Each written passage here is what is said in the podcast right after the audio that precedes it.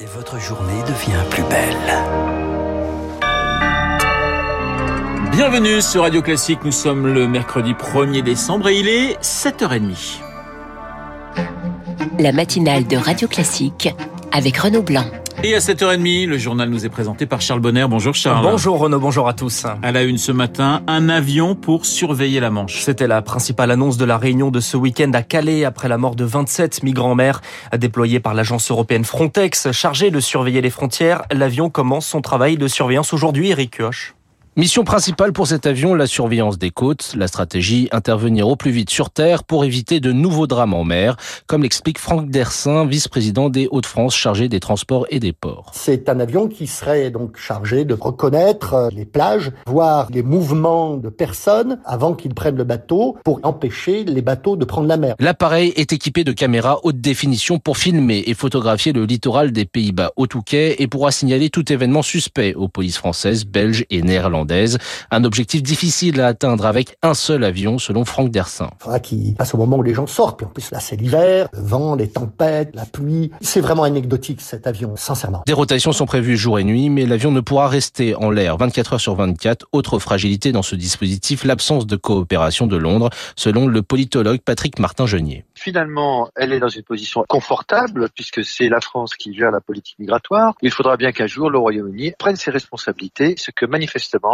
le gouvernement de Boris Johnson pour l'instant ne veut pas faire. Une responsabilité britannique dont il sera question lors de la réunion des ministres de l'Intérieur européens prévue le 9 décembre pour Paris. Il est hors de question que Londres ne prenne pas sa part. Le reportage d'Éric Kioch et l'État français prendra à sa charge l'inhumation des migrants victimes du naufrage de la semaine dernière. Annonce faite hier par Gérald Darmanin. Dans l'actualité également, Charles, l'épidémie et elle s'aggrave. L'alerte lancée par Olivier Véran qui annonce 47 000 nouvelles contaminations en 24 heures. À ce rythme, on se rapproche du pic de la troisième vague d'avril dernier. Pour le moment, dans les hôpitaux, la situation semble maîtrisée. C'est grâce à la vaccination, dit le gouvernement. Mais la campagne de rappel pourrait s'avérer insuffisante pour protéger les hôpitaux pendant les fêtes de fin d'année. C'est l'analyse de l'infectiologue Enrique Casalino. C'est très compliqué déjà aujourd'hui parce qu'il y a beaucoup de patients qui n'ont pas la Covid et qui ont besoin de lit. En plus de ça, on commence à avoir beaucoup plus de patients Covid et il faut faire la quadrature du cercle pour réussir à trouver des lits pendant les vacances de Noël. Il faut donner des vacances au personnel. Nous serons en très grande difficulté au moment d'ailleurs que nous serons dans le pic épidémique. 10% de notre population non vaccinée, ça suffit à mettre en difficulté notre système de soins si le virus circulait énormément avec un effet de saturation progressive du système de santé. La circulation du virus se fait justement en ce moment surtout chez les plus jeunes, les 6-11 ans, avec un taux d'incidence de plus de 615 pour 100 000 habitants. La vaccination de cette population n'est pas encore autorisée. La haute autorité de santé la recommande seulement pour les enfants à risque atteints de maladies cardiaques, d'asthme sévère, de diabète ou encore de trisomie 21. Le responsable de cette reprise de l'épidémie, le variant Delta, mais un autre variant, Omicron, pousse les États à se barricader. L'OMS juge inutile les fermetures de frontières, mais déconseille tout de même les personnes à risque de se rendre dans les zones de transmission. Vous écoutez Radio Classique, il est 7h33, c'est un projet de réforme centrale pour le gouvernement. L'assurance chômage évolue aujourd'hui. Contesté par les syndicats, les deux derniers volets du texte entrent en vigueur ce matin. Le premier concernait le calcul des allocations et aujourd'hui, de nouveaux changements, Émilie Vallès? La première mesure touche les cadres, plus précisément ceux qui avaient une rémunération supérieure à 4500 euros bruts. Pour eux, les allocations chômage seront désormais dégressives à compter du septième mois. Elles seront amputées de 30%, mais cela ne concerne pas les chômeurs de plus de 57 ans. Autre règle qui change aujourd'hui, les conditions d'accès à l'indemnisation sont durcies. Et là, c'est pour tout le monde. Il faudra dorénavant avoir travaillé six mois et non plus quatre pour bénéficier d'une allocation chômage. Les syndicats dénoncent des mesures qui pénalisent les demandeurs d'emploi. Le gouvernement, lui, fait le pari que cela va les inciter à reprendre un travail et que la France pourra ainsi atteindre le plein emploi. Pour remplir cet objectif, le gouvernement mise aussi sur la formation et sur un renforcement des contrôles. Dès aujourd'hui, Pôle emploi va donc intensifier de 25% ses efforts pour vérifier que les chômeurs recherchent bien activement un travail. 250 000 contrôles sont prévus dans les six prochains mois. Les explications d'Émilie Vallès. Éric Zemmour, d'écrivain à candidat, c'est désormais officiel. Depuis hier, le prétendant à l'Élysée estime vouloir sauver la France dans une vidéo publiée sur Internet. Un clip qui fait référence à l'appel du 18 juin du général de Gaulle. Éric Zemmour entre dans la course alors que les républicains choisissent celui ou celle qui va porter leur dossard. Les candidats débattaient hier pour la dernière fois. Le vote s'ouvre dans une demi-heure. Le candidat sera connu samedi en cas de deuxième tour.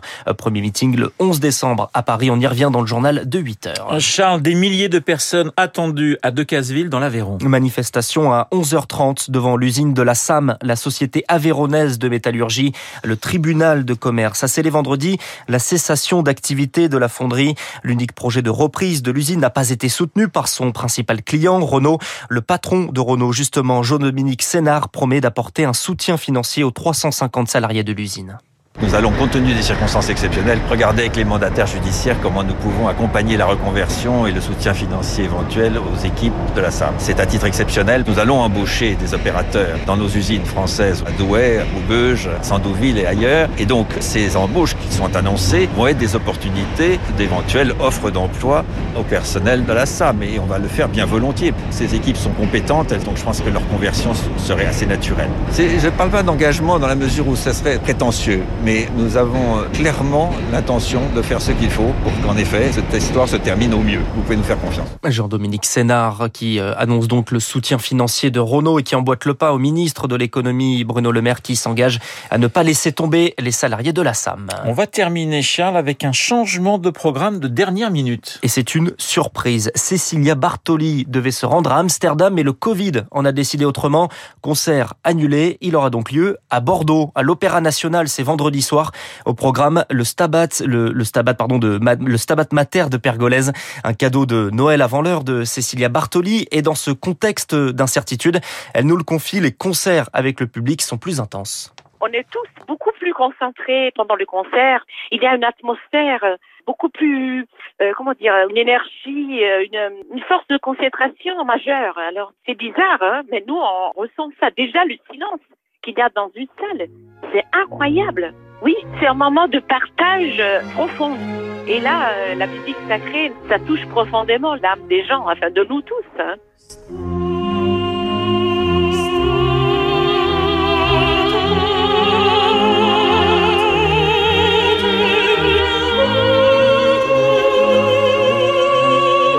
Vous entendez donc le Stabat Mater de Pergolèse, interprété par Cécilia Bartoli, jointe par Stéphanie Collier.